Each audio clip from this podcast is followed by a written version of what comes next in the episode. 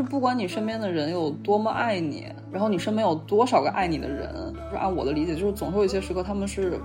抛下你不管的。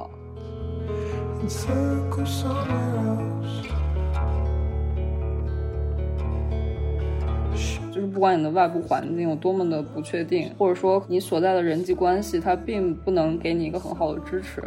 但是没有关系，就是你还可以做一件事情，就是照顾好你自己。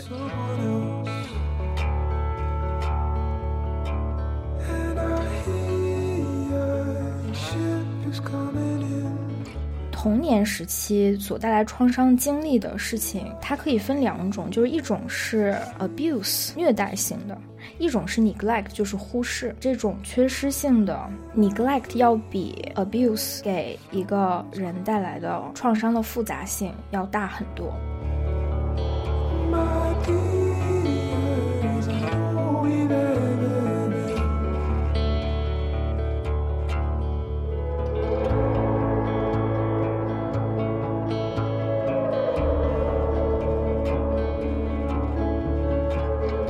Hello，大家好，欢迎来到乌朵面播客，我是 Fleur。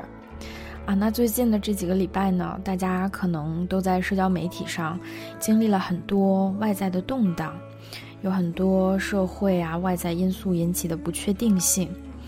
不知道大家是不是也有一些很难消化的情绪呢？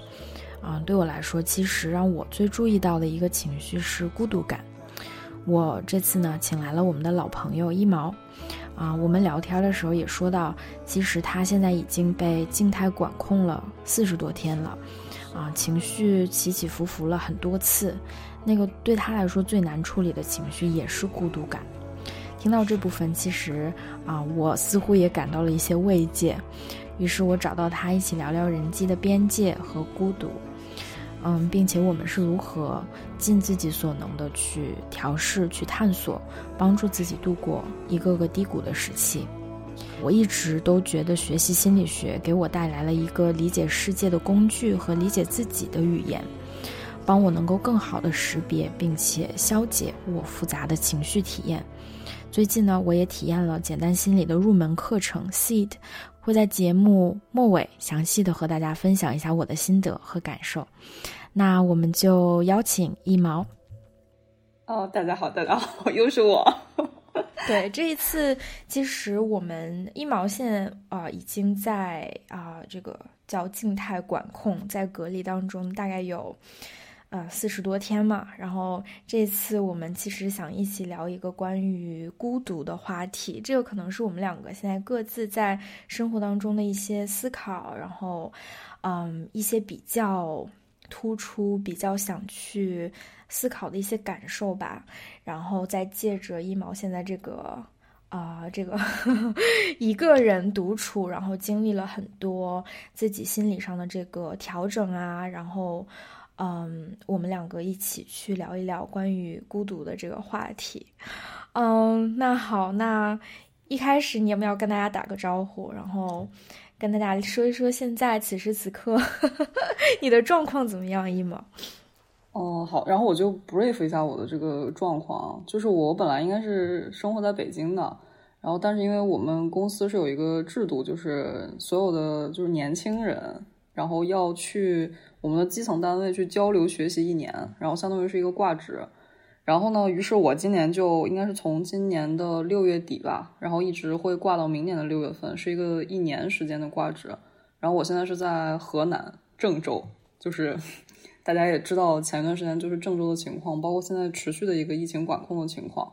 所以从应该是从十月中旬到现在，我们公司就一直是实行一个严格的闭环管理。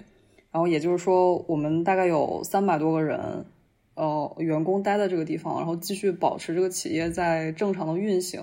但是我们所有的人都只能在我们公司的这个园区里面，就是吃和住，然后和工作。然后已经到现在应该是有四十四天或者四十五天的样子吧，就是没有出过我们公司的大门。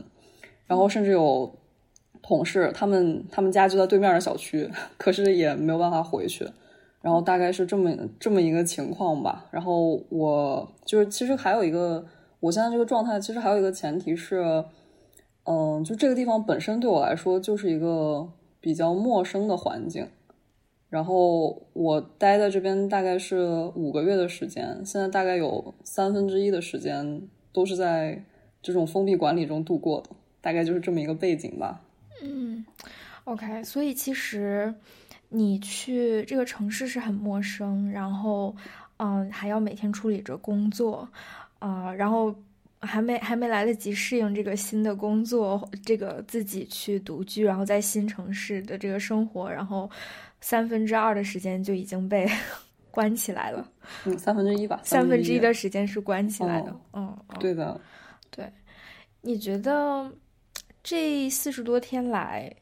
你你上次我们聊的就是情绪崩溃嘛，所以其实其实这个话题对对我们来说也没有什么不可以聊的。你觉得你最崩溃的时候，哦，是什么时候？就是我觉得。嗯，首先我这个四十多天的封闭，我首先就是这个长时间的封闭，我对标的可能现在唯一能对标的就是上半年上海的情况。但是我觉得我现在这个状况比他们要更好一点的是，我每天还是可以正常的见到一些人，然后我还是可以就是出去我这个住的宿舍，而不是像可能在上海的时候，大家都是全基本上是全天候待在自己的那个几十平米的屋子里面，所以我觉得这个是比他们好的一方面。上海你是没有感受过的是吧？对，我没我没有通过你的这个 理解，然后跟你听到的消息来来假设啊。是的，是的，就这是我人生第一次被风控嘛，就之前从来没有风控过。然后我觉得一个这么长时间的风控会经历很多情绪的阶段，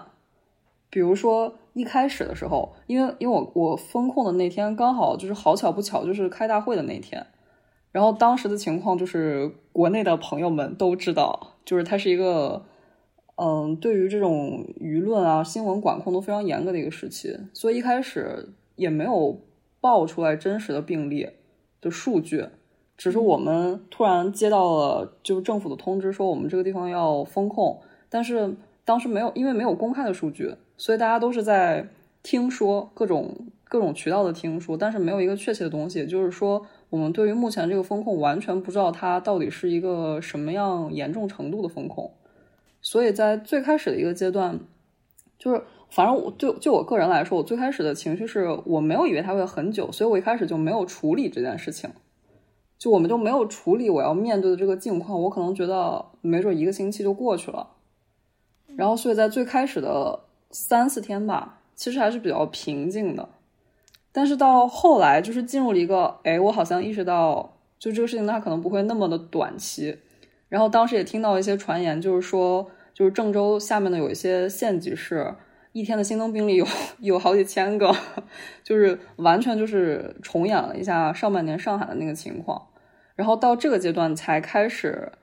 就是逐渐的去接受，哦，可能就事情没有这么简单，可能可能郑州就是下一个上海。然后事实证明，郑州也就是下一个上海。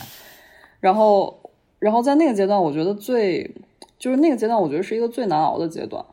就是你要终于开始就是处理说，哦，现在所有的事情都跟我想的不一样。然后我十月份、十一月份本来有很多就是出行的计划，然后什么机票都定了，然后行程都定了，但是被迫就是取消了。嗯，然后那个时候我觉得要主要面对一个事情就是很烦躁，就是它是一个。你新的常态，但是你要去接受这个常态，就是要花费很多的心理能量，才能让自己在这个常态里面保持一个正常。嗯，就是因为这个状态比你的状态要调整的要快。对，然后我觉得那个是一个很难受的时候。嗯，然后接下来的一段时间，就是你其实又花了两三个星期的时间，就是逐步的去试图接受。这种状态，并且在这种状态里面，就是找到一种相对自己来说的平衡。但是这里面又有很迂回的一个过程。其实最主要的就是你刚才提到的孤独感。OK，对。然后这个孤独感，它其实是不只是因为风控，就是更多的可能是因为，就这个环境对我来说太陌生了。然后，然后我在这儿其实虽然我待了几个月的时间，但是接触的人其实并不是很多。所以我的同事他们已经在这儿，有的都工作了十年，然后他们互相之间都很熟悉，然后他们的家也在这儿，他们日常的生活范围范围也在这儿。然后我就是没有认识几个人，而且其实我是因为我是从总部下来的嘛，就是我的我的个人的生活其实跟他们的生活和他们的工作没有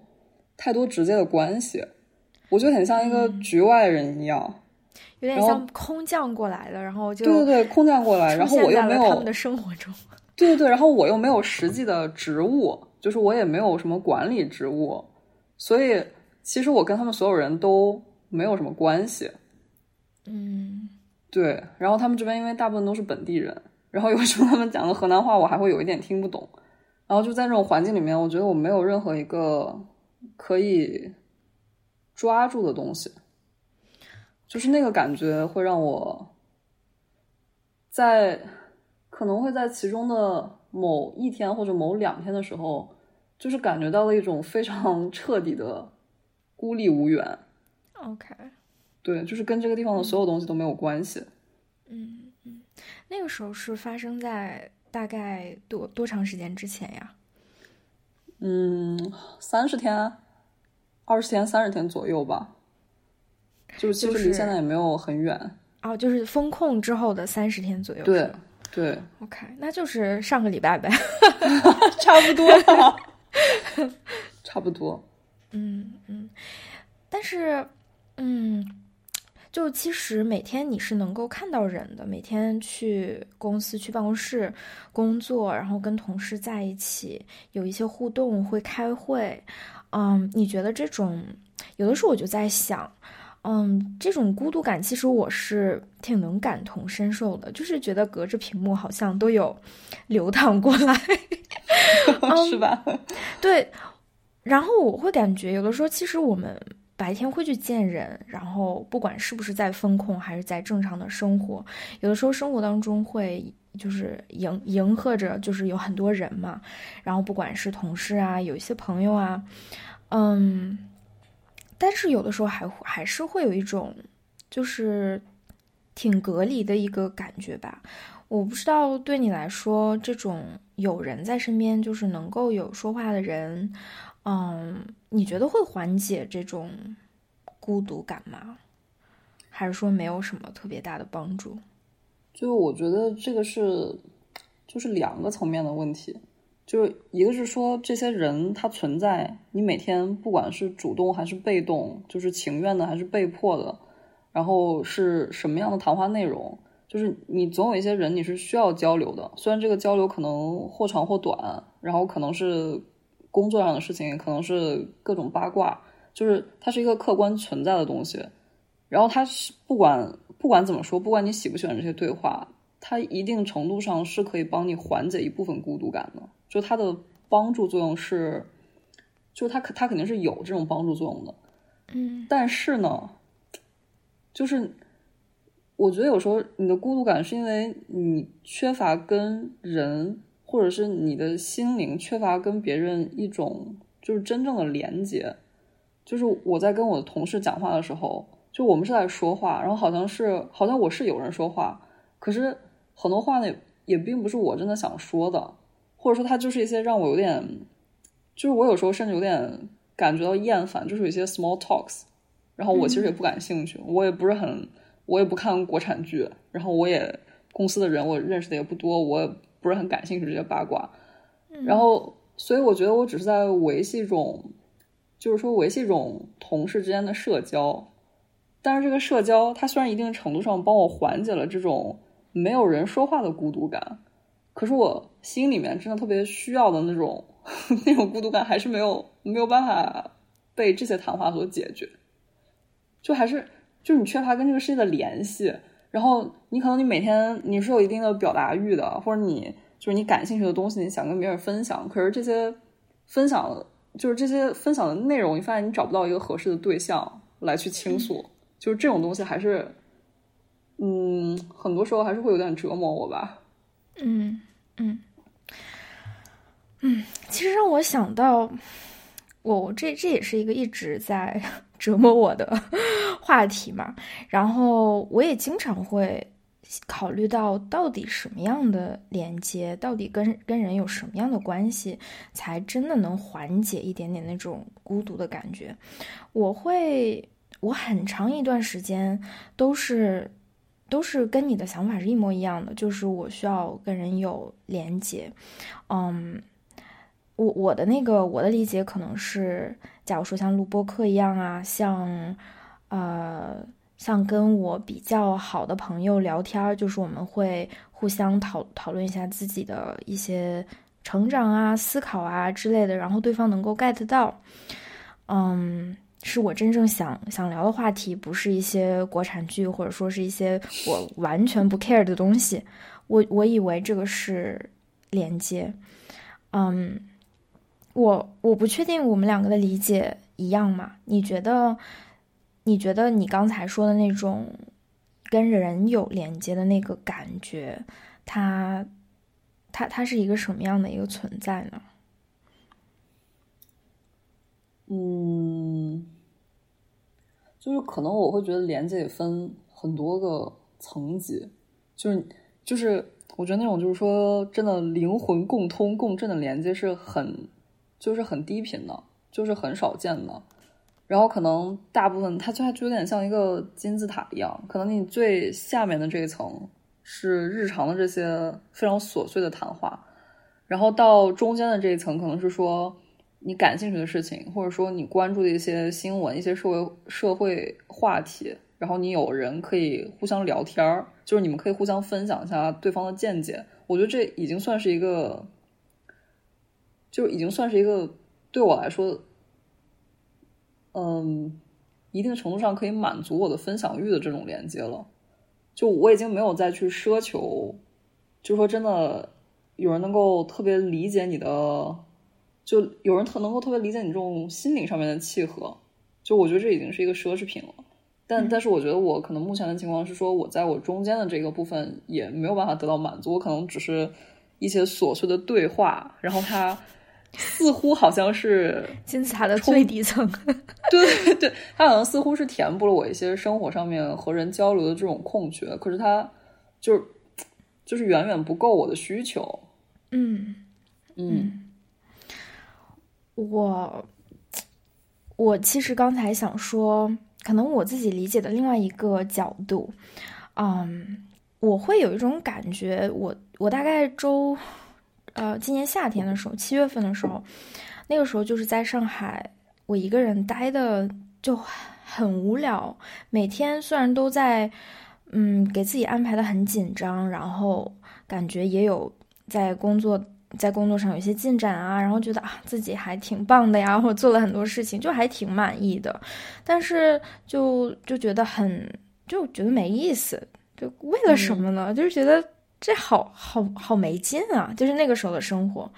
然后我突然间就觉得我需要什么呢？然后那个时候我就想说，我想跟对我生命真正重要的人在一起。然后我那个时候就回家了，就回回老家待了一个月，然后在。然后那个时候，他们给我过了生日，就刚刚好赶上我生日月，然后是我的，嗯，就是大爷大娘，然后什么，呃，这些哥哥姐姐那些啊，堂兄兄弟姐妹那种，然后我觉得特别开心，那是那是我就开心很久没有体验到的一种开心，然后我我那个时候就觉得特别奇怪，就是我跟他们完全没有什么可聊的。就是他们会问我一些特别特别奇怪的事情，嗯，然后就给我搞得很无语，什么，嗯，什么在在德国吃不吃饺子啊，什么就这种，就会 他们想想跟我的生活有一些链接，但是，嗯，就实在是没有，不是那种有话题的链接，你知道吗？然后，但是我就觉得特别奇怪，我我体验到了一种。嗯，很少，就之前不太允许我自己体验的一种归属感，嗯，就觉得特别安全，特别安稳。他们虽然跟我没有什么话说，但是特意给我就是帮我过了生日，然后嗯，给我买了，就是在我没有要的情况下帮我准备了蛋糕，然后我就觉得哇，天啊，就是 就那个蛋糕，蛋糕也没有很很就是很网红，就很好看。但是，嗯，就是是粉色的，然后就觉得是用心，就是挑选了，就不是随便搞了一个那种。然后我会觉得我跟这些家人不是很，虽然一起长大，就是说亲也亲，但是平时基本上不联系，而且像我这种。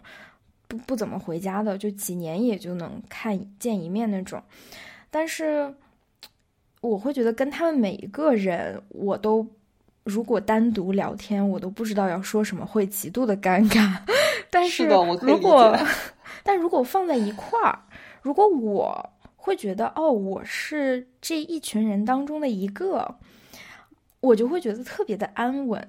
就有的时候我会感觉就是在那个聊。那个聚会当中，就也没有人跟我说话，然后，呃，我可能也没有参与到他们讨论的那些话题当中，但是我就在那儿看着，我看他们在聊什么，然后，但是但是很奇怪的就是，我觉得他们聊的事儿都跟我有关系，因为他们是我的亲人，就他们聊他们自己的事儿，聊聊什么，聊聊什么家族那种那种。呃，是去世啊，什么那种？我虽然我以前觉得巨无聊，我就是想立刻逃走，但是我就看着这些事儿，我就觉得似乎都跟我有关系。然后这种跟我有关系的感觉，是我好久好久都没有体验到的了。然后当时我会很好，就是很震惊，因为根本都没有聊什么那种。灵魂 灵魂话题或者直击心灵，或者 真的会让我觉得被听到、被看到完全没有，都是些很奇葩的事情，就是让我完全不感兴趣的事情。但我为什么就感觉到那么踏实呢？就这个这个这特别震惊到我。然后，所以刚才听到你说的那一部分，我这可能算是一个我的补充吧。其实我也不知道是是怎么回事儿，但是我也想听你。听听你说，你你会有这样的感觉吗？或者这是个什么样的感觉？我很很很误解，很疑惑。就是就是我我先补充一下你刚才说的这种感觉，就我特别能 relate。就是我上就是我因为我我小时候是我只有只有我姥爷还在世，然后我妈妈家是七个孩子，然后每次就是一到周六或者周日，反正就是某一天的周末的下午。然后所有人全都会聚集到我姥爷家，然后那我那时候因为我很小，然后他们都在聊什么炒股，然后然后就是争执，就什么什么亏了赚了，然后谁谁谁就大家都特别吵，然后我完全因为我那时候太小了，根本听不懂他们在说什么，然后所以我小时候其实就不是很喜欢这个周末一起去我姥爷家看我姥爷的这个过程，但是直到我初中，就是我姥爷去世了之后，我发现。其实就没有任何一个机会可以让大家聚在一起了，然后但是我们家家里还是会有意识的，比如说每年正月初五的时候，大家在一起聚一下，就是不要让这个家族之间的感情和纽带给断掉。然后，但我之后之后也没有什么感觉，因为我跟我那些什么什么舅舅姨什么，包括哥哥姐姐什么的，不是特别有很多的话题，就因为大家的生活圈子，然后受教育程度什么的其实也不太一样。然后我。这个这个事情真正转变是到我上大学的时候，因为我上大学就是离开北京去上海了嘛。然后我发现我到了一个陌生的环境之后，然后再去回北京的时候，去第一次去吃那个大家一起聚在一起的那个饭的时候，我一下就觉得我特别想念他们。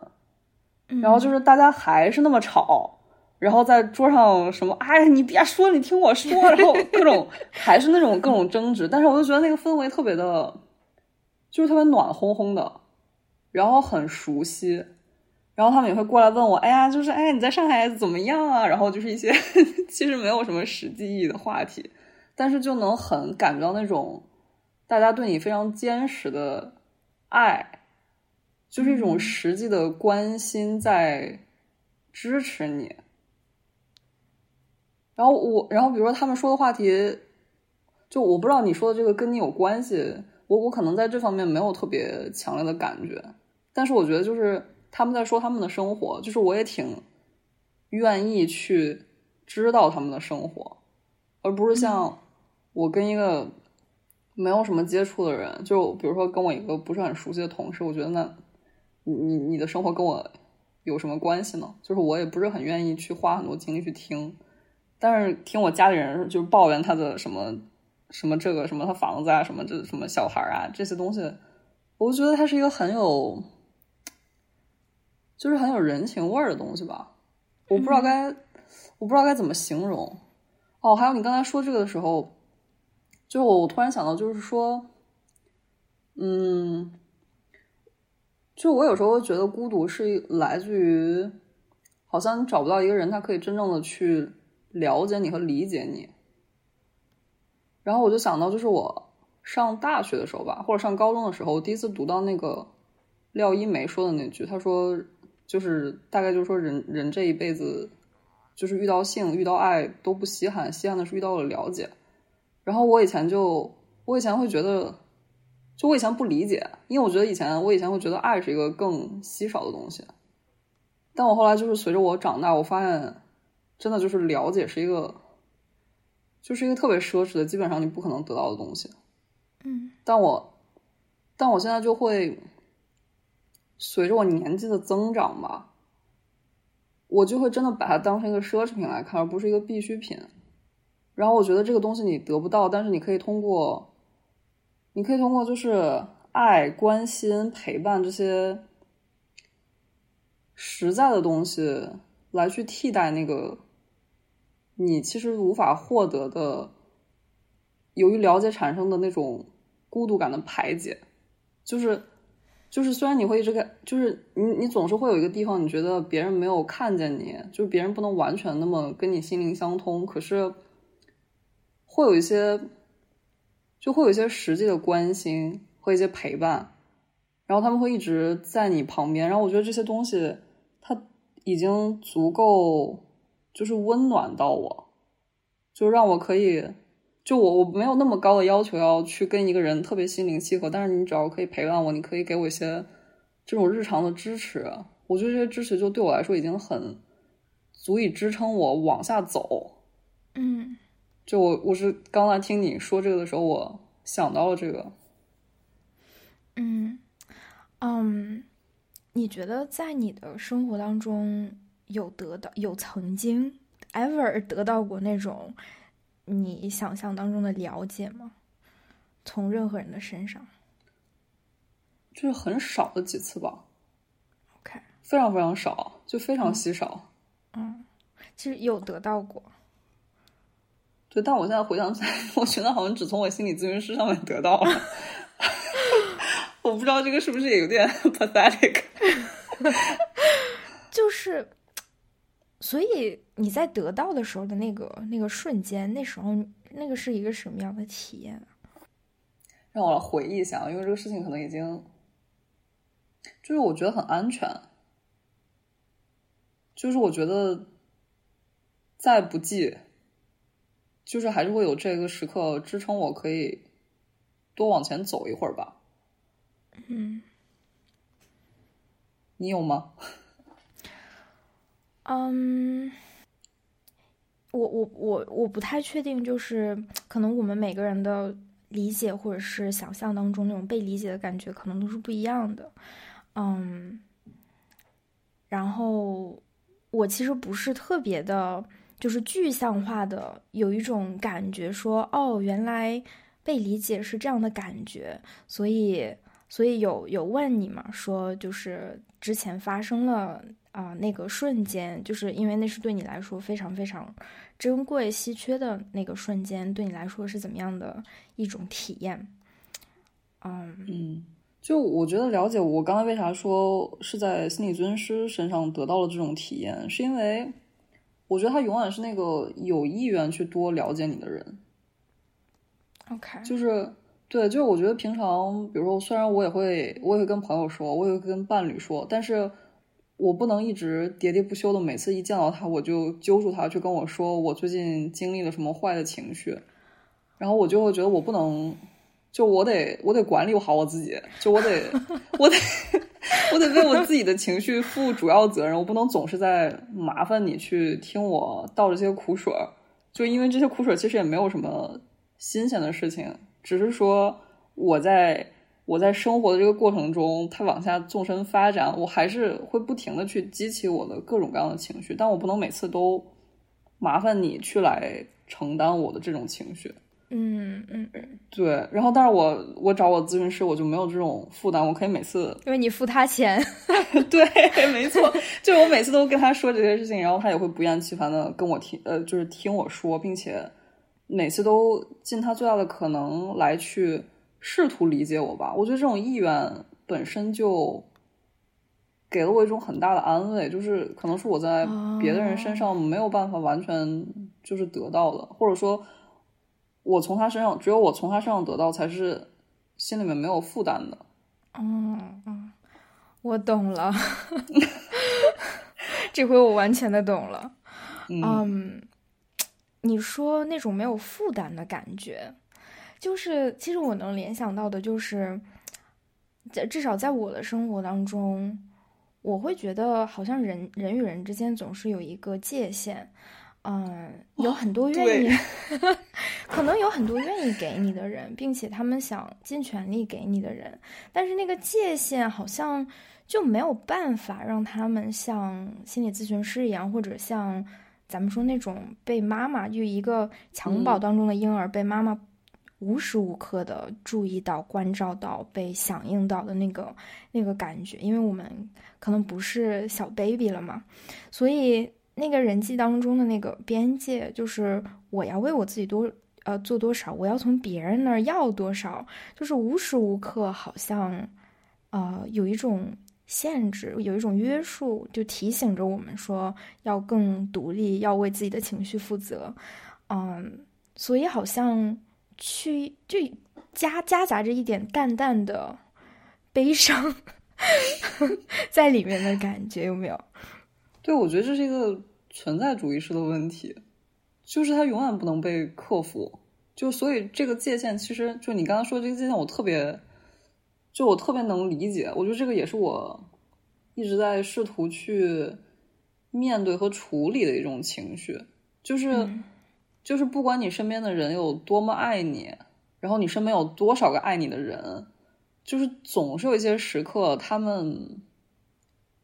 就我我说的直白一点，就是按我的理解，就是总是有一些时刻他们是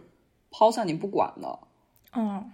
对，就是总是有一些时刻你必须要自己去处理。嗯，就是因因为我前段时间我不是说重听了一下我们去年那个播客嘛，然后我当时有说到就是。有时候我男朋友早睡觉，然后我就很不高兴，然后我就委屈的哭了起来。对，然后我觉得这个就是一个，嗯，就是我刚刚说的这个，有时候总总会要被抛弃的一个很小的映射，就是就是你没有办法避免这些事情，然后总是你不管你身边这个人他多么有意愿陪你，他总有一些时刻他管不了你，然后你必须要你必须要在这些时刻非常孤独的、独立的。为自己负起全部的责任来去处理你眼下的这个情绪，然后我有时候在面对这个情绪的时候，我就就我自己会有一种，就是我会有点失控的感觉，我就处理不了。然后我觉得我在这种情况下，我又一次被抛下一个人了。虽然我知道你并不是真的抛下了我，但是在这个时刻，我就是被抛下一个人。而且我在这个时候，我会再一次意识到，就是说，这个问题是没有办法解决的，就是未来还会有无数个这个这样的时刻，我必须要自己一个人去面对。然后它是一个很客观的，你活着，你就是要去面临，你就要去面临这些事情。而且，即便可能，如果你你身边有一个，就是我们假设一种极端的情况，你身边有一个很闲的人，他一直围着你转，可是他就是他的。理解的能力和这种，就就是说他的理解的能力，他总有一个限制，他总有一个边界。你总是有一些情绪，他是感知不到的。然后在这个感知不到的这种阈值里面，你还是只能自己去处理。就我觉得这是一个没有办法跨越的孤独。所以。所以感觉就是，我刚才还想问你说，那经历了这么多年这个感觉，你有没有什么，嗯，有没有什么可以分享的一些适应的调试的方法，然后或者找没找到一些出路，然后听着听着好像 最后的就是没有办法，这个就是存在的最终的状态。对，我觉得我我现在的方法就是我尽量少让这种时刻出现嘛。对，就是就是这种时刻，就你肯定不是说，肯定不是说你每次，比如说你你的伴侣去干别的事情，然后留你一个人在家，就是不是说你每次这种时刻你都会激起你的一些不好的反应，他肯定是你的情绪本来就不是一个，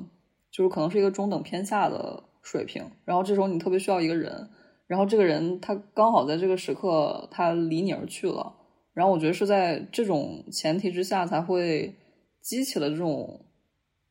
就是被抛弃的感觉，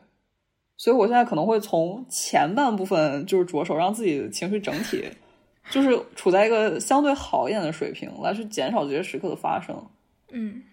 对。你你刚才说那种被抛弃的感觉，其实让让我想起了很多东西。嗯，我也也让我想起就是前上半年嘛，然后。因为我跟我老公我们两个异地，所以每天都要打个视频电话呀什么的，然后我就觉得这个感觉特别糟糕，就是因为你每次打电话之后你都要撂掉，就是要结束掉，所以我就是觉得这这是一个长期的一个分离，就是假如说时隔半年的一个分离，但是我觉得每次打电话我只要打了，它就是又是一次分离。嗯，嗯我自己本来挺好的。我要是不见他，不给他打电话，我挺好的。就是我是能够掌控我自己的情绪，然后我能够去进行我的一天的。但是只要是我们两个打电话见面，然后可能也不需要聊些什么特别重要的事情，就简简单单这种要挂电话这件事情，我就是极度受不了的。他他会让我就是整个影响到我的心情。我就是不想挂电话，就是简单的明确，就是说我不想让它结束。但我又想理智上一想，说那怎么可能不停的持续呢？那总要挂吧。然后，所以我我就尝试我说我要求就是你无论什么情况下都不可以，就是你不可以去结束，就是 让我来结束。嗯，然后，然后就陷到了那种你要。懂事儿，或者说要要要为他人考考虑一下那个，你知道，你可以想象到陷陷入到了一个什么境地，就是我就是不想结束啊，但是有的时候就是人家有事情，或者说就简简单单的要要出门上班，或者说要去休息，要去睡觉，这就是人的一个很正常的一个需求嘛，我就会觉得这太不公平了。所以我每天就是那种按压着内心极度的那种想要得到的一些需求，但是又得不到，没有办法被被满足。但是，嗯，但是又不能要的太强烈。我觉得跟你相比，我不知道你实际生活当中什么样哈，但从你的表达相比，我是那种非常不讲道理的那种，非常。不顾及别人感受，就是能蹭一会儿，能蹭多多给自己蹭一点关注，我就多 多蹭一点那种，就是很无理取闹，然后很作，就咱们这么说吧。就我这已已经是我就是尽力控制之后调节之后最好的一个结果，但是中立，咱们咱们说第三方客观来讲，他还是很作的。嗯，所以就是就是。一直在这个状态当中，然后我也觉得自己不可理喻，但是那种 被抛弃的感觉它是真实的，就是它不是我自己捏造出来的，或者说我我自己就是为了控制别人，我自己想出来，这都不是。他真的，说实话讲，他就是在那儿，他他太真实了。我如果我有选择，我不想要他，对吧？但是他就在那儿。我跟你说，我先我先插一句，首 首先我听你这么说，我感觉到很安慰，就是就是你可以再作一点，是吗？对对对，就是因为因为因为我觉得我好像一直就是我总觉得我自己做的不不够好，就是我总是会幻想别人的女朋友都可懂事儿了，然后然后我就会我就是生闷气的那种。然后我一直很我一直很羡慕作女，就是我很羡慕别人 可以无理取闹，因为我不敢，我觉得太不懂事儿了。就是我会，就是就是我会强迫自己不要那么去做，然后我会就是实际上其实。你即使多么想要，最后最后的实际发生也是你会被压回来，就是一个压着自己的一个状态，对吧？对，就是比如说，至少我男朋友睡觉的时候，我不会吵着说你不能睡。哦，就是就像比如说，比如说我跟他异地，我不会跟他说你不能挂，就我不会，就我不敢提这种要求，因为我觉得他对他超出了我对我自己的那个要求。嗯，对，然后而且我有时候会觉得。就我可能是，就我我刚才为什么说我不敢？因为我觉得是一种就是自我保护，因为我怕我再去要更多的东西被你拒绝了，所以我就会自己先，我就会自己先关掉这个可能性。哦，对，我就不会让我就不会让自己再去面临一个再被拒绝的风险嘛。OK。这个是，这个是，这个是扯远了。但听你这么说，我真的很安慰。我觉得我也没有很作，就是我，我也觉得我的，我觉得我的情绪很正常，就是我的被抛弃感好像也不是那么，不是那么小众。嗯，对。然后我的这个做法的，就是后续呢，就是我会陷入极度的自责，就是嗯，我会觉得。一切就是很多，由于这种我 act out 我做这个行为的结果，其实都是由我自己负责的。就是我觉得是因为我，所以才这样子。对方什么都没做，没做错，然后他有他合理的要求，他没有真正的抛弃我，这都是我自己的想法。然后我我我的理想当中的他别人的女朋友呢，就是 就是真的就是。能够调节自己的情绪，就是不不去这种控制别人，或者不去说你一定要怎么怎么样，要要不然的话我就没有办法应对，就是要不然要不然我就真的要 炸掉。嗯，我觉得我们两个的这个核心是一样，但是反映的表现的方式好像一冷一热，一个往后退，一个往前冲，就是觉得还。嗯，看起来蛮相反，但是 背后的那个，我觉得很像哎，其实对。哎，那你现在有，就是你在面临这些时刻的时候，你有找到一个，就是你自己相对好的一个平衡的，或者说缓解它的一种方法吗？嗯，我觉得其实我这几个月吧，我一直都在想这个问题，我一直都在经历，然后听身边的人。我这就是我现在正在处理的议题。我其实有一些新的，不能说实实在在就是什么一下子就变好了的方法，但是我觉得我对他了解可能稍微更多了一点儿。嗯，我记得我之前看过一个关于创伤的，呃呃创伤的东西，就是有一本书叫《复杂性创伤应激综合症》吧。复杂就是，就是 PTSD 不就是创伤应激啊障碍嘛？然后前面加一个 C 就是 complex，就是复杂性。然后它，然后我自从知道这个概念之后，我其实就有去了解它，然后发现其实复杂性的创伤它是，嗯，深植在人际关系当中的，它是反复的，它是长期的，它是在人际当人际当中受到了伤害，嗯。所带来的一种创伤性的一个体验，然后其实它指的就是，呃，就最多的情况下就是原生家庭的创伤，嗯，然后，嗯，我最近不是在上网课嘛，然后，嗯嗯，然后里面要写一些论文什么的，然后可以选自己喜欢的话题，然后我就我就选了，我就看了一些关于这个复杂啊复杂性创伤的东西，然后。里面，我我上次那个论文里面看到，就是童年时期所带来创伤经历的事情，嗯，它可以分两种，就是一种是，嗯，abuse，就是虐虐待型的，一种是 neglect，就是忽视。嗯，大家可能以为我们经历了什么不好的东西，一定是什么不好的事情发生在我们身上，它主动降临到我们的头上，我们经历了什么。其实还有一种就是缺失，就是空白，就是没有。嗯，我就是对这一部分特别特别的有共鸣，就是这个忽视 （neglect），我觉得我特别能跟它连接。就我会觉得，在我的原生家庭当中，没有什么，也也有了，但是，嗯，那种创伤性的不好的事情，我觉得更多的是缺失，就是在我真正需要被看见，我真的很有有很多情绪体验的时候，别人告诉我说我没事儿，就是或者说你不应该有这样子的感觉。你没事儿，你很好，然后他们都在继续他们的生活，没有人注意到我，就是我像不存在一样，像像空气一样，就是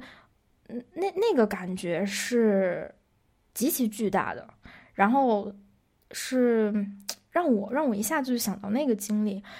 然后在我做这些 research 就是研究的时候，看到其实这种缺失性的 neglect 要比。Abuse 给一个人带来的创伤的复杂性要大很多，就是就是被忽视要比那种加在身上的不好的事情带来的伤害要更大一些。嗯，所以我就觉得有种就事情被穿起来的感觉。我我不知道，就听到你的这个经历的时候，就是那种巨大的孤独感，我觉得有点像。我们内心就是内心最最最底层对这个世界的看法，或者是对他人的期待，就是不相信有人会在我们真正需要的时候在那儿，或者是想想在那儿想帮我们。我就觉得这个事情它是很难去扭转的。就即使生活当中，我觉得是有的，我能够看见是有的，有一些很好的朋友。甚至有很好的伴侣，他不停的在一些时刻把他能给的都给了，但是那个内心里面最最靠后、最里面的那个声音，他就还是不相信，就是不管别人给了多少，他都不相信别人会在那儿。这个，我觉得这个好像就是 根源的一种感觉。是的，我特别能理解你说的，就是因为我觉得我每次在。体验这种孤独感的时候，我就会用理性层面去告诉自己很多事实。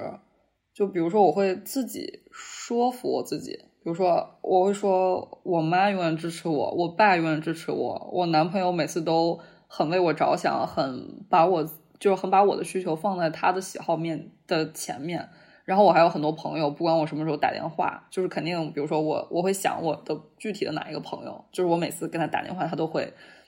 很不厌其烦的去听我说，我会告诉自己很多这种，就是我会告诉自己很多这种事实和事例，然后来去劝解我自己，就是我并不是孤独的，就是我在需要别人的时候，我是可以找到人支持我的。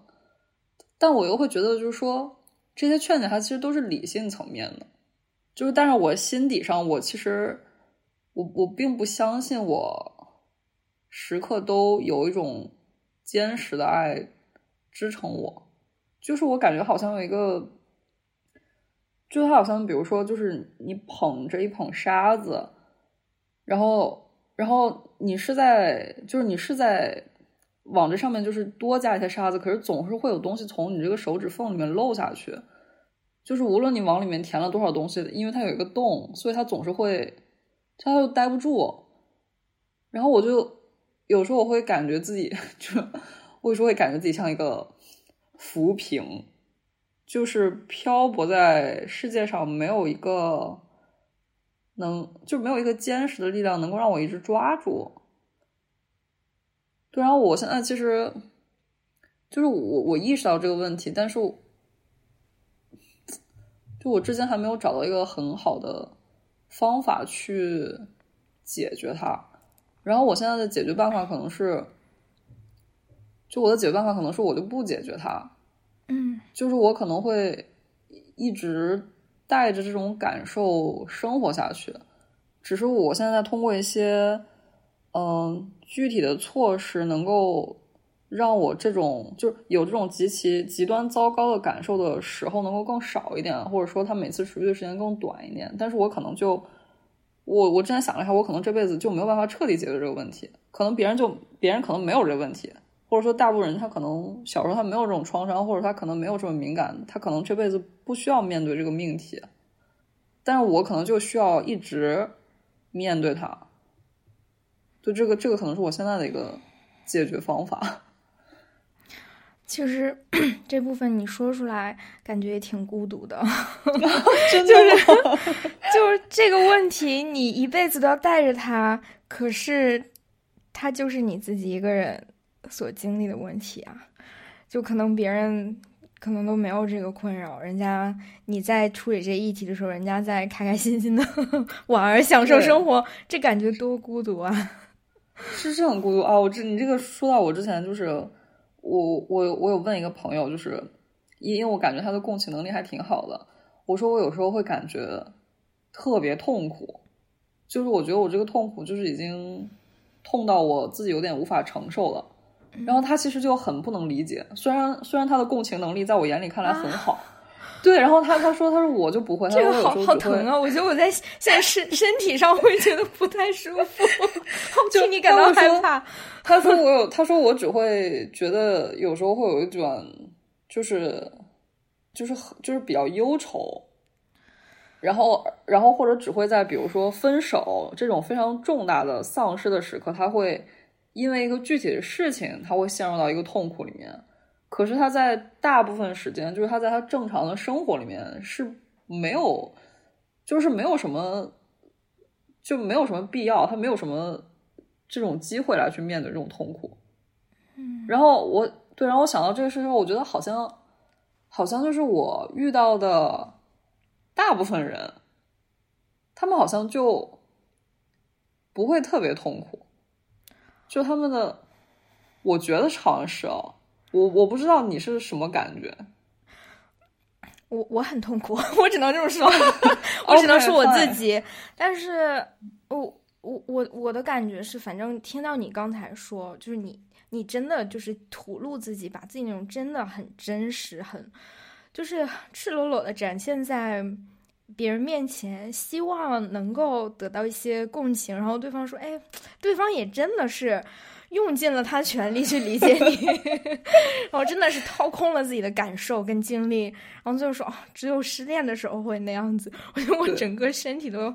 蜷起来，就赶紧躲，好害怕呀。就我，我今年就是今年早一点的时候，我其实跟我男朋友有一次交流，也让我彻底绝望了一次。就是，就是他怎么说呢？就是当时我那个绝望的来源是。他真的觉得他是理解我的，但是我真的知道他是不理解的，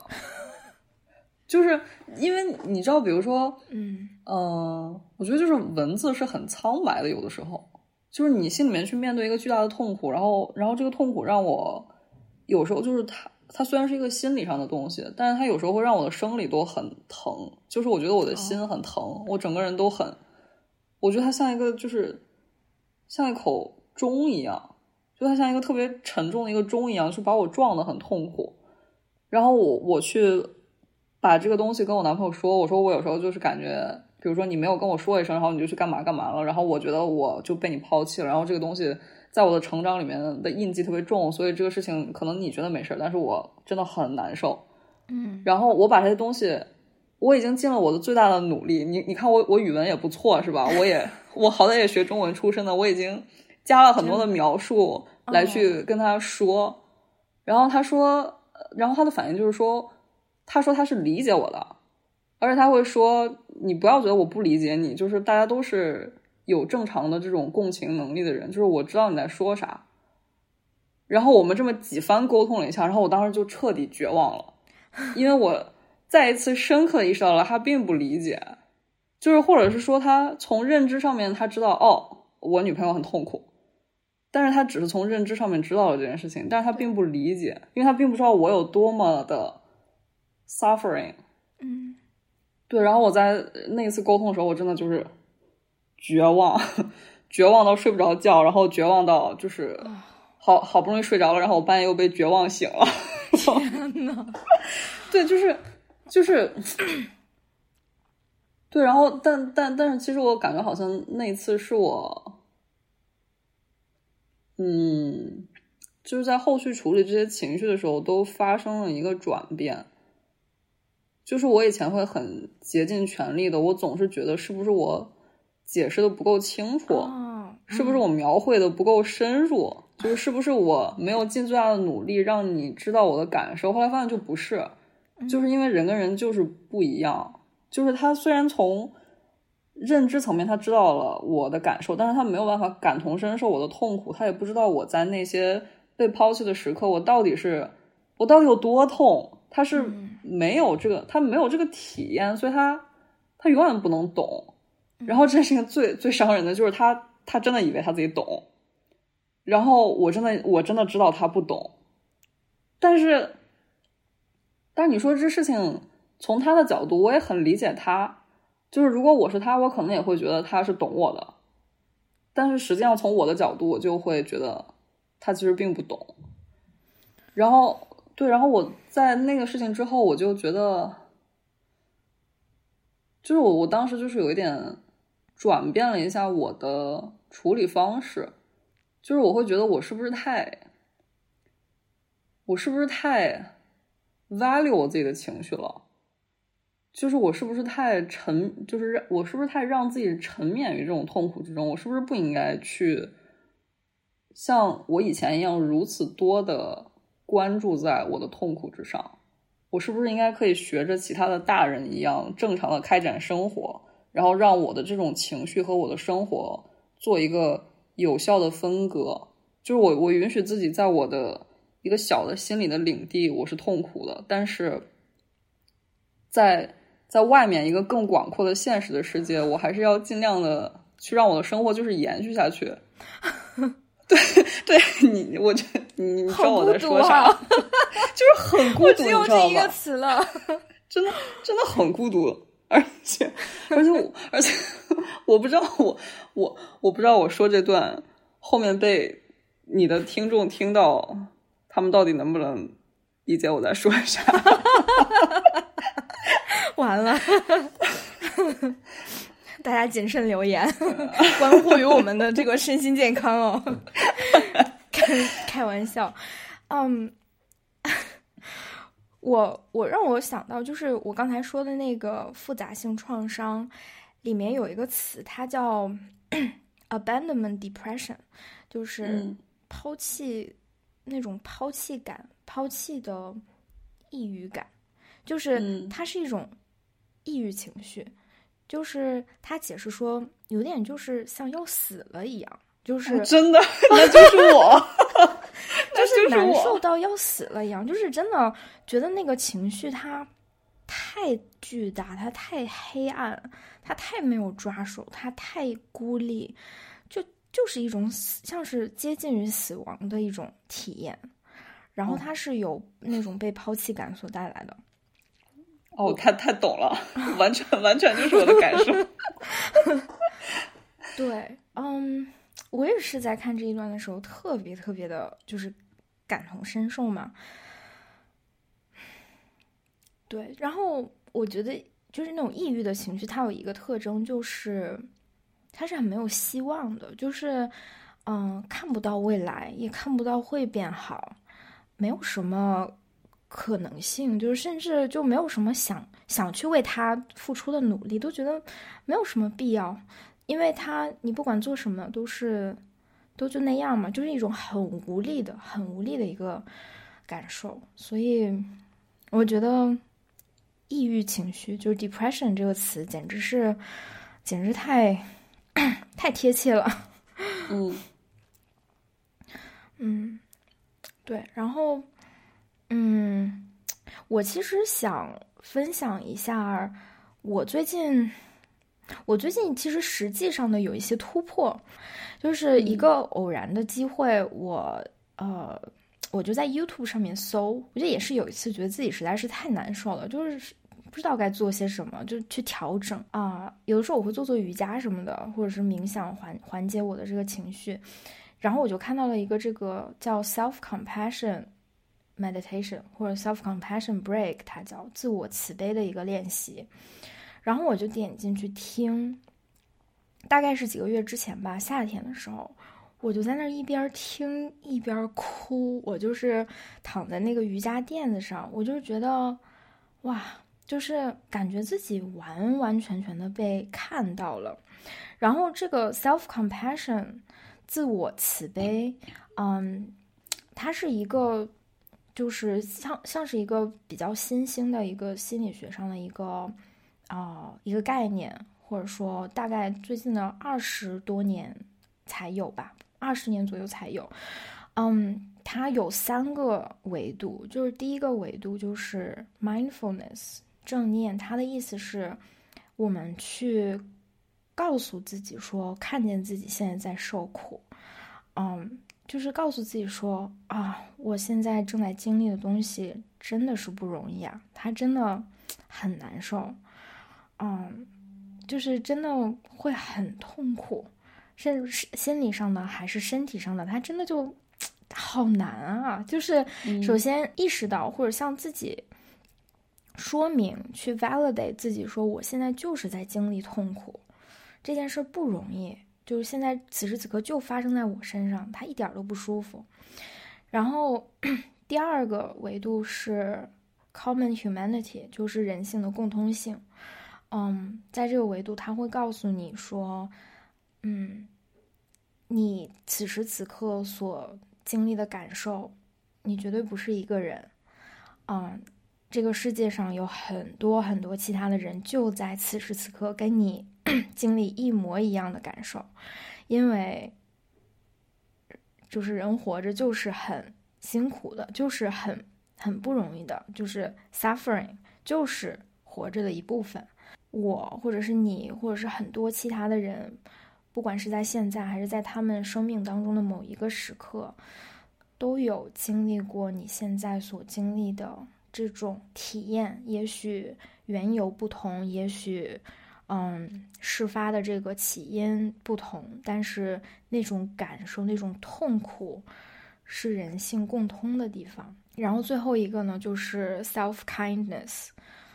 嗯，自我的一个慈，自我的慈悲。他说，假如说想象我们身边有一个朋友，他在经历跟我们经历一模一样、完完全全一样的一个情形、一个状态、一个体验。就是可以，就甚至闭着眼睛去想象，说我现在身边他就有那么一个人，他在经历我所经历的，他在想我所想，他情绪体验的那个，嗯，剧烈程度，然后他所经历就跟我是一模一样的。然后这个时候，你可以，如果你能跟他说一句话，或者对他做一件事情，能够就 exactly 抚平。他当时的那个难受的情绪会是什么？会是一个什么样的话？然后会是一个什么样的话？对，就是他是一个什么样的话？如果你能够在他的耳边去，就是 whisper，去这样子去小声的跟他说，去安慰他。如果他这一整天能够不停的在重复这句话，然后这句话能够安抚到他，抚平，呃，抚平他的情绪，这这会是什么呢？嗯，我第一次做这个练习的时候，我在处理我当时，嗯，当时就是那那个时候的一一一一个情绪，然后我就在想象，如果有一个人在经历我的这个经历，我会跟他说一句什么？然后那个时候我挑出来一句话，就是，嗯，你很勇敢，就你是很勇敢的。然后在那个 那个情形下，他真的就就是就真的是我最需要的。一句话，然后，当你有了这句话的时候，你可以把这句话说给自己听，嗯，就跟自己说，我可以去给我自己当下我最需要的东西，嗯，我可以去，嗯，我可以去问一下我自己，嗯，我可以去在当下感觉到啊安全，我可以去。给予我自己那个我最需要的东西，嗯，然后反正是这么一个练习吧，我觉得还，我觉得还挺有用的，就是会让我整个人一下子软下来，就会让我，我做完这个练习之后，我会觉得我特别委屈，我觉得我特自己特别惨，就是，就是真的会觉得啊，我为什么要，我都这么惨了，我怎么还不停的在攻击自己呢？就觉得这是怎么回事儿啊？就会觉得啊，原来就是好像自己不相信自己是需要这个关注跟关照的，但是好像有这么一个机会，嗯。给我自就有点像 push 我自己，或者逼着我自己去给我自己一些关注，之后我就有那么一丢丢更多的去相信我自己是需要被照顾的，而不是那种严厉的被被鞭打，就是你你不好，你你要再多做点什么，你自己感受痛苦是因为你还做的不好，就有那么一点点的松动吧。然后我觉得这个。这个还挺影响到我的，我也会比较经常的去给自己一些这样的支持，我觉得是有挺大的帮助的。就我听你描述这几个阶段什么的，我感觉是挺容易哭的，就是就是特别是最后一个，就是自我慈悲的那个说一句话的那个阶段，我觉得是挺容易流泪的。就我之前好像看到有一个什么，就是四句话，但我现在只想得起来三句了，就是什么什么，对不起，我爱你，谢谢你，还有个啥？哦，我好像听说过这个。对对对，就是什么时候你就跟自己讲这四句话。我因为我我之前有过一段，我觉得它确实能在一些非常我情绪的极端的时刻，会给我一些抚慰。哦，然后你说到这个。就是我啊，我我我也分享两个，就当然可能没有你这个这么这么具体吧，但是是我风控以来，我就是也不止风控以来，就是我来河南开始我自己一个人比较孤独的生活之后，我做两个事情吧，就是一个是我现在每天早上起来，就是我我练瑜伽，然后就我我在这不是想。我我不是想分享我练的这个系统，但是我得简单就是介绍它一下。就我练的是阿什汤嘎，然后阿什汤嘎跟别的瑜伽不一样的是，它就是它有固定的序列，就 which means 你每天练的东西是一样的，就是不是跟其他的，比如说我今天练这个这个流瑜伽，我今天明天练那个什么阴瑜伽什么，就哈哈他什么的，就是它每天是一样的东西。嗯，然后我以前在没有接触的时候，我会觉得。我会觉得这东西很无聊，就是因为你每天都没有变化，而且你就是你，比如说你前面的，就是比如说它它是像数数一样，一二三四五六七八九十，然后如果你数到五，然后你的六就是你六做不过，你就没有办法往下做七八九十，所以有时候你可能只能做一二三四五，然后在五卡很久，然后就一直没有办法做后面的东西。然后我以前会觉得这东西很无聊，但我真的开始就是。践行这一套系统之后，我发现它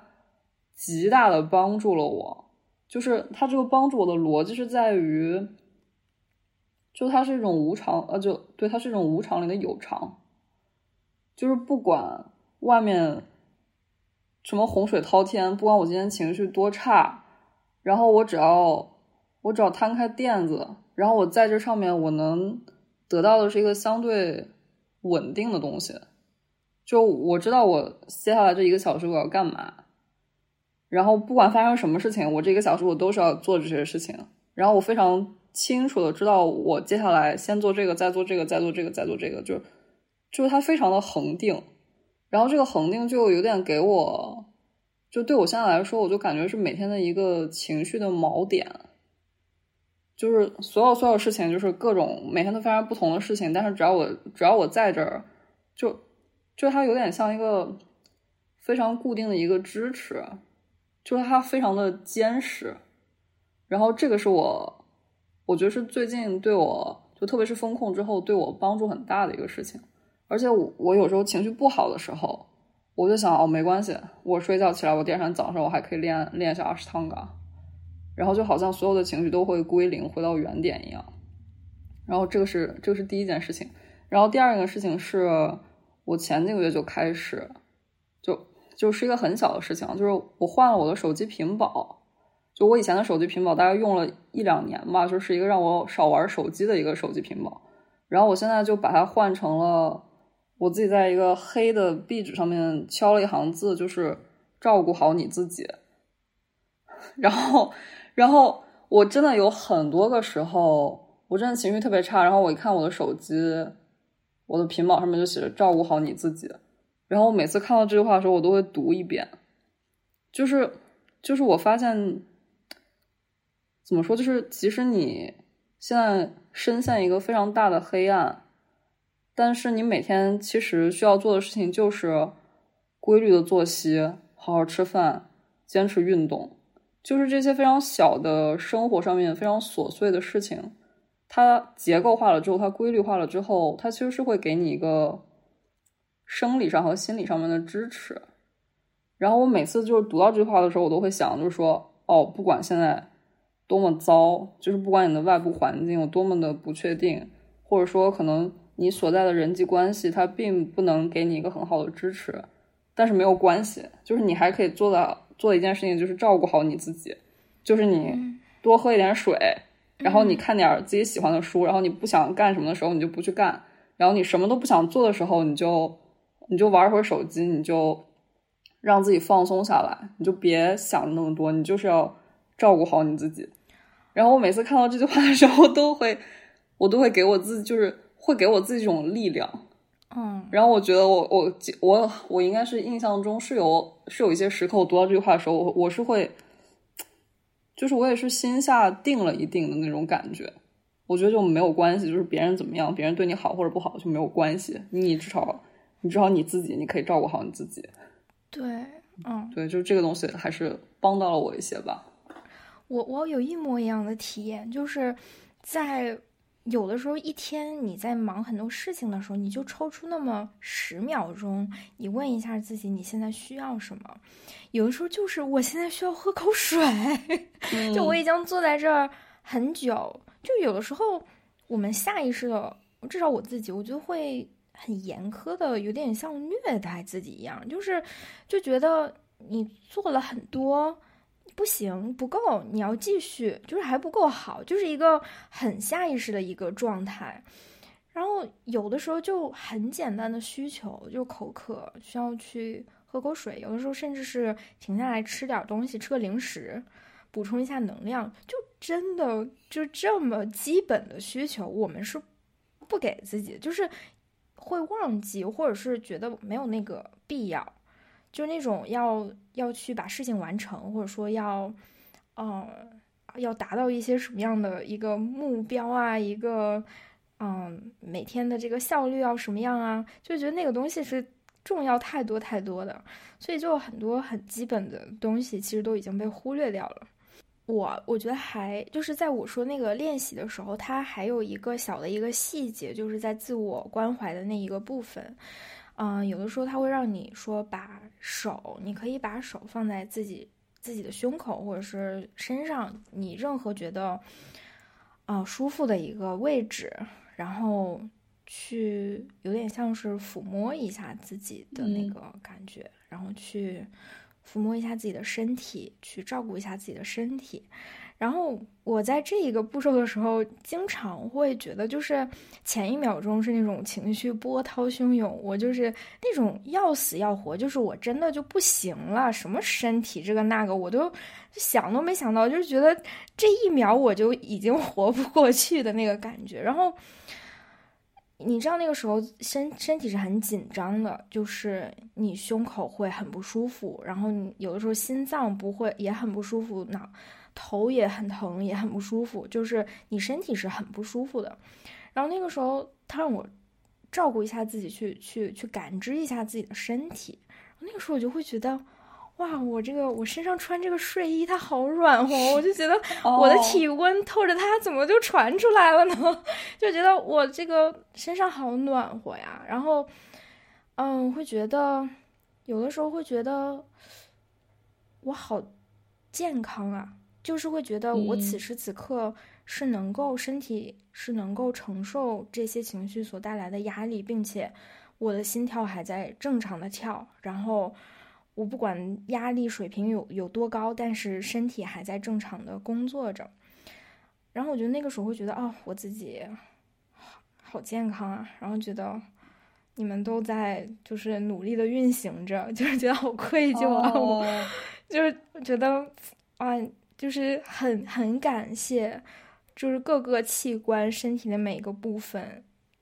都在正常的运行，然后皮肤是有有温度的，是温热的，它是正常的。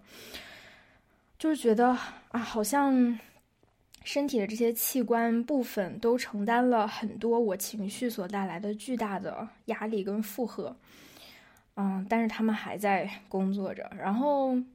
就一下会给我有点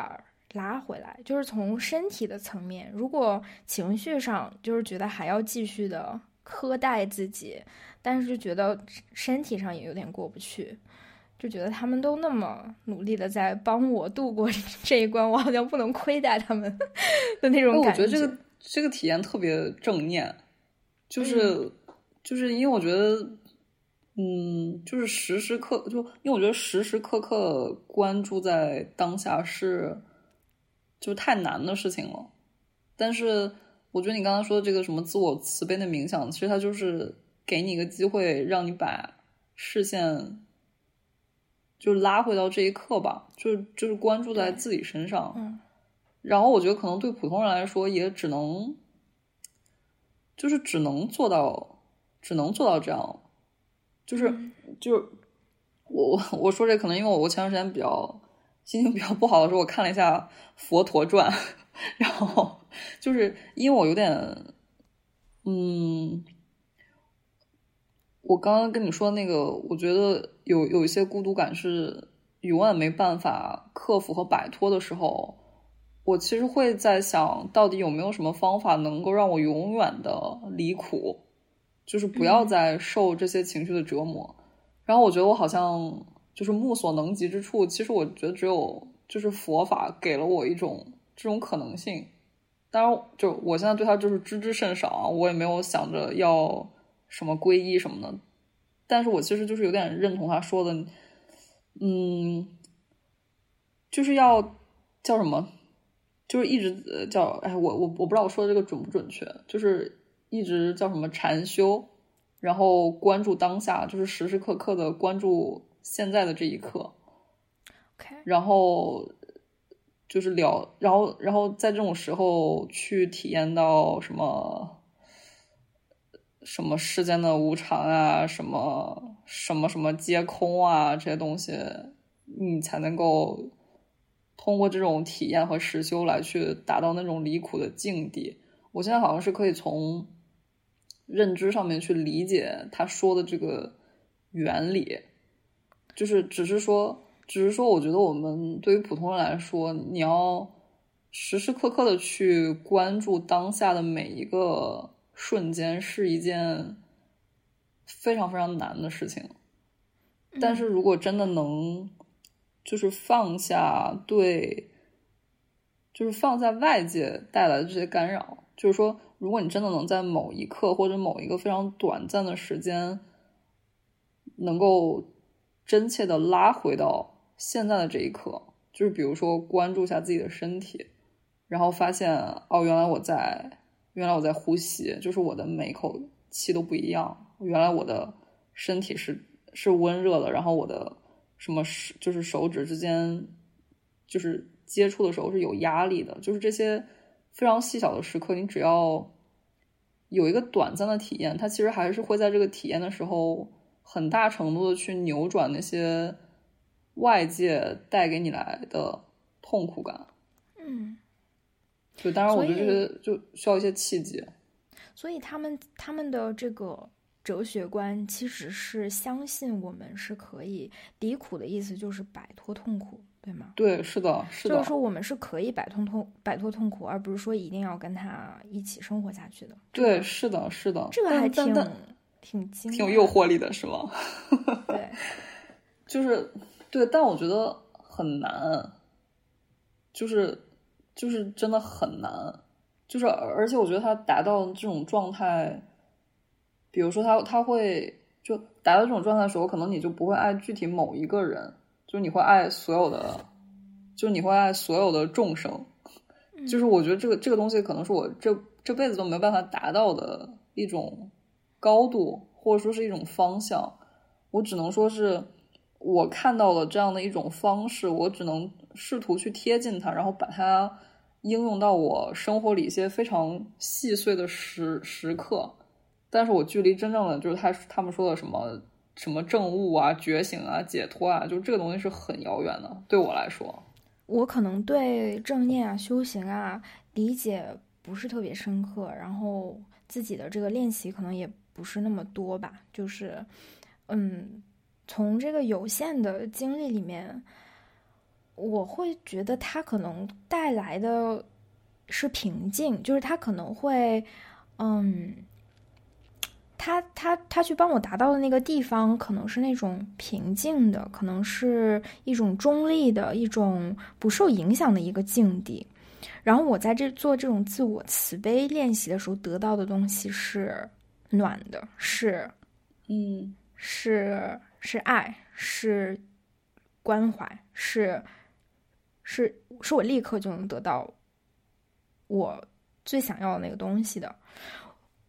可能。我觉得可能每个人不一样，我会觉得，嗯，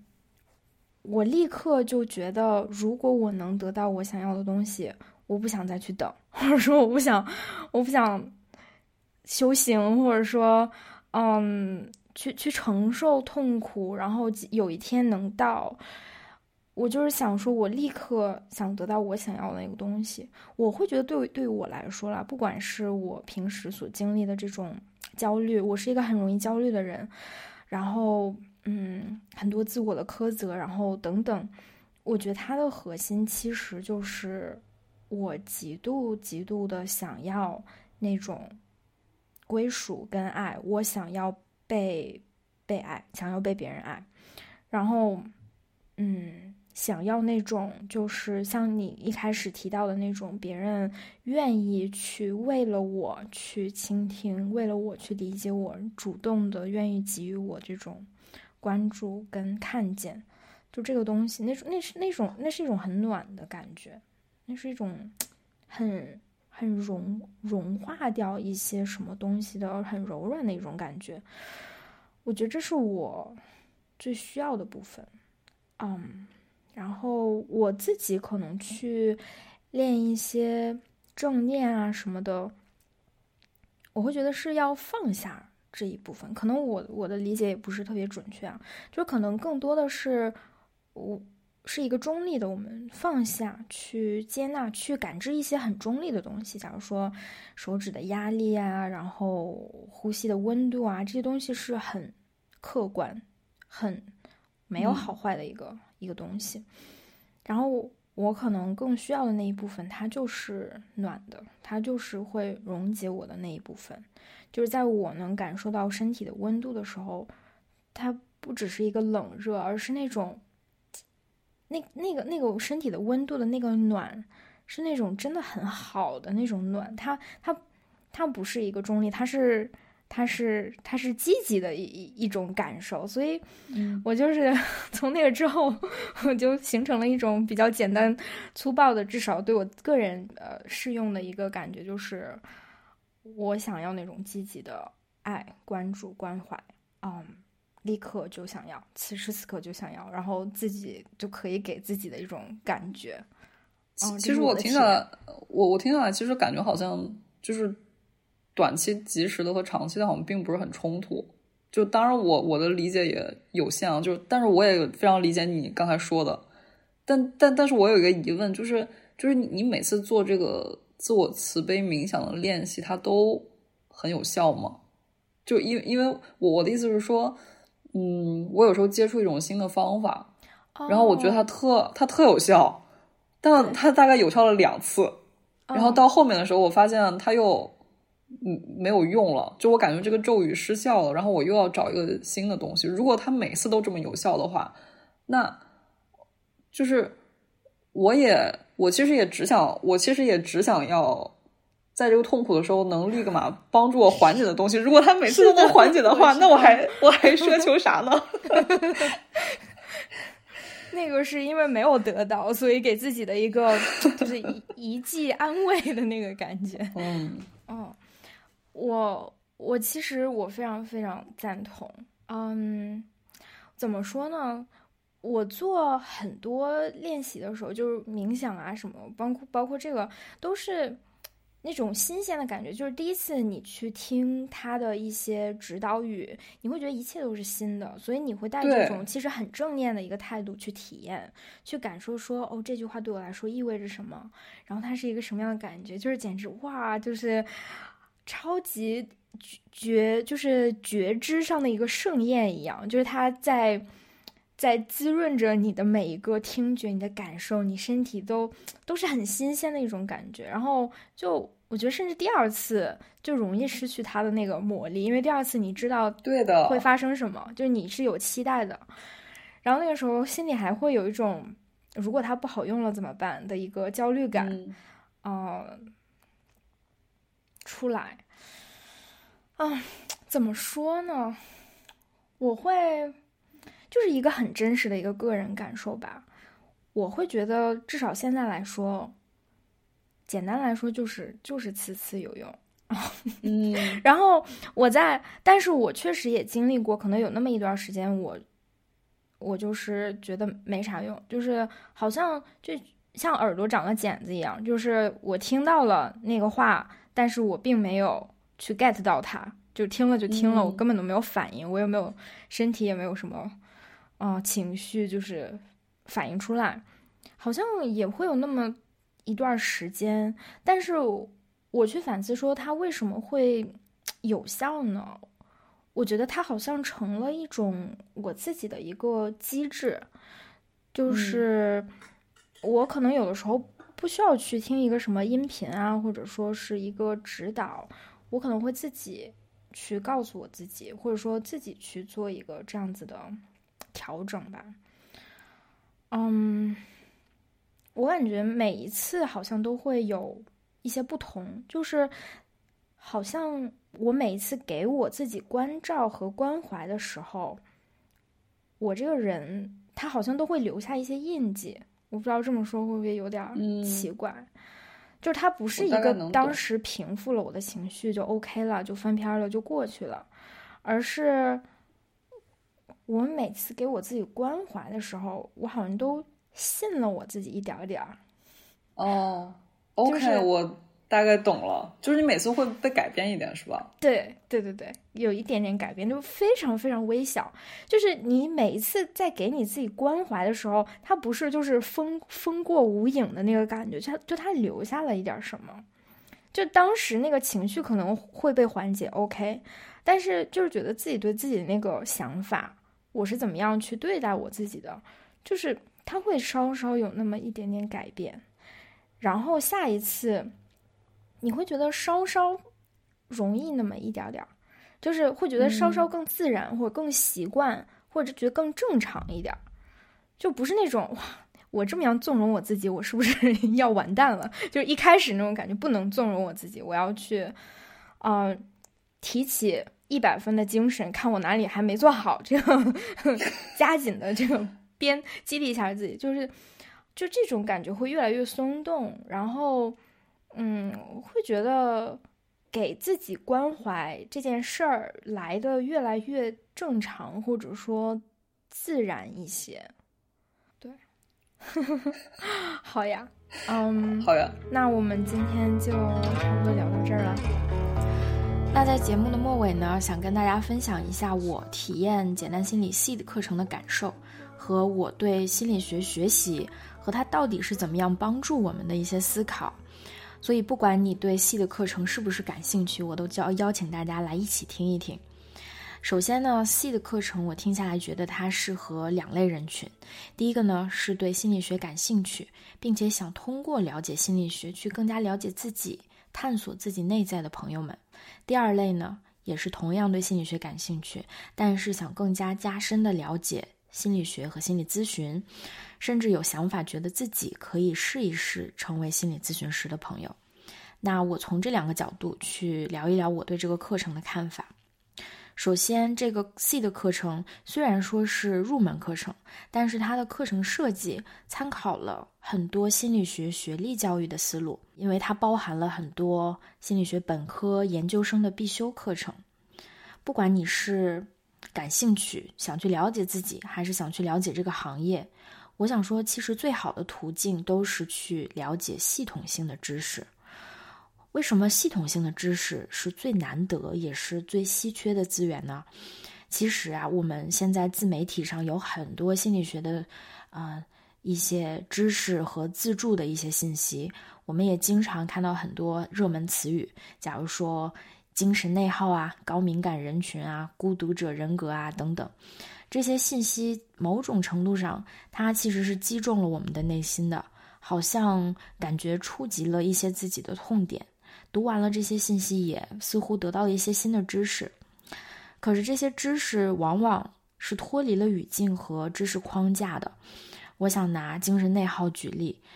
啊，虽然这个词它让很多人都觉得自己的困境被太准确的描述了，我同样也会有感同身受的感觉。但其实它并不是一个心理学的概念，心理学的研究和理论当中都没有这个词。我想说，它不是心理学的概念，不代表它没有价值，而是说它没有被仔细的、反复的推敲过，并且每个人都有对它的自己的定义和理解。精神内耗它其实不是一个人自带的属性，并不是说我比其他人更容易内耗啊，我生活当中的状态经常就是自己耗自己啊等等，它其实是一个结果。嗯，它是代表了我们一段时间内的一个状态。那如果我们想去怎么样停止精神内耗，更重要的核心其实去是去看看是什么让我们陷入这个精神内耗的状态当中。心理学有一个词叫思维反刍，是我理解当中最接近精神内耗的状态了。思维反刍呢，它也有研究表明是跟抑郁情绪和是抑郁症的导火索，也是我们。当处于一个人际隔离的状态，生活当中没有什么人际的支持，嗯，比较容易陷入的一个心理状态。如果我们找到了问题的核心，才能更加了解自己的困境。那第二点呢？系统性的学习会帮助我们慢慢的找到自己的独立思考，而不是被主流的语境带着到处跑。系的课程里面讲到了发展心理学、临床心理学，甚至是我们国内和美国心理咨询的发展史。你可能会想说，嗯，有些话题我不感兴趣，我就想听挑那些我感兴趣的听。这个呢，就是系统性学习的好处了。你有机会去从不同的角度了解同样的知识。举个例子。从我们可以从婴幼儿发展的角度、童年创伤的角度、文化的角度，或者临床的角度，一起去看一看抑郁症，你会发现一个事情的真相有好多个不同的角度，所以不一定拿一个博主、哪一个专家说的它就是真理。有了这个系统的了解，你能够辨识哪些是有用的信息。哪些可能是有些制造焦虑的信息？哪些是真正能够帮助到自己的？其实一开始学习心理学的时候，我们特别容易去分析自己，我也是这样，而且觉得自己分析的头头是道，觉得自己很对，有的时候还会去分析别人。我很喜欢的一个描述，他说：“嗯，当你手里握着一个锤子，你看什么都像钉子。”当你看到哦，原来对一个现象、病症、行为的解释有这么多种可能性，有这么多复杂的因素去影响，我们就不会那么容易的陷入一个先入为主的定论，也更容易接近事情的真相。那对于想成为心理咨询师的朋友，系的课程有一个我特别喜欢的模块，叫心理咨询师成长之路。我一直都觉得兴趣。这件事儿本身是不足以成为一个行，我们进入一个行业唯一的考量的。其实，成为咨询师之后，你的工作状态和什么样的人打交道，收入的状态和渠道，怎么样给自己获客，未来会遇到的一些挑战等等，嗯，这些都是考量一个行业是不是适合自己的重要标准。如果一开始就能对这个行业整体有一个了解，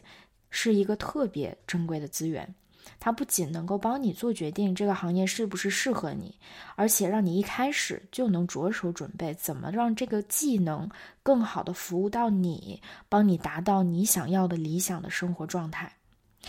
嗯，C 的课程结束之后，还会有配套的成长。和学习体系，后续有实习督导和进阶培训，也有中高阶的课程。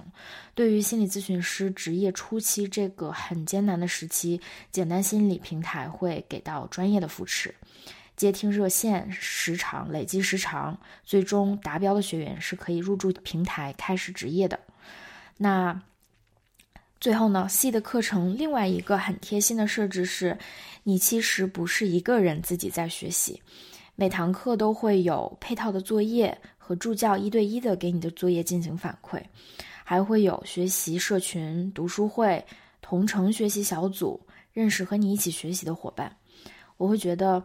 有人交流、分享、碰撞和学到高质量的知识同样重要，甚至更重要。在人际互动当中，我们才能去验证自己的理解，去交流困惑，表达自己的观点。甚至是去看到别人的生命议题，嗯，听了我们俩的这期播客，相相信大家跟我有一样的感受，就是人际连接太重要了。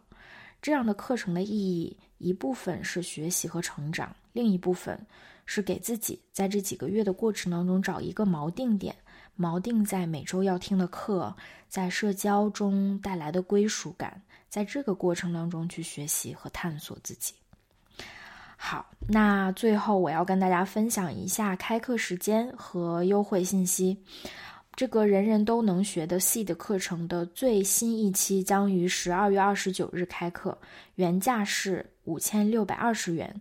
给我的云命播客的专属听众特惠价是三千一百二十元。我们可以在公众号搜索“简单心理”，在后台回复我的云命的首字母 W。D Y M 即可领取专属的优惠券，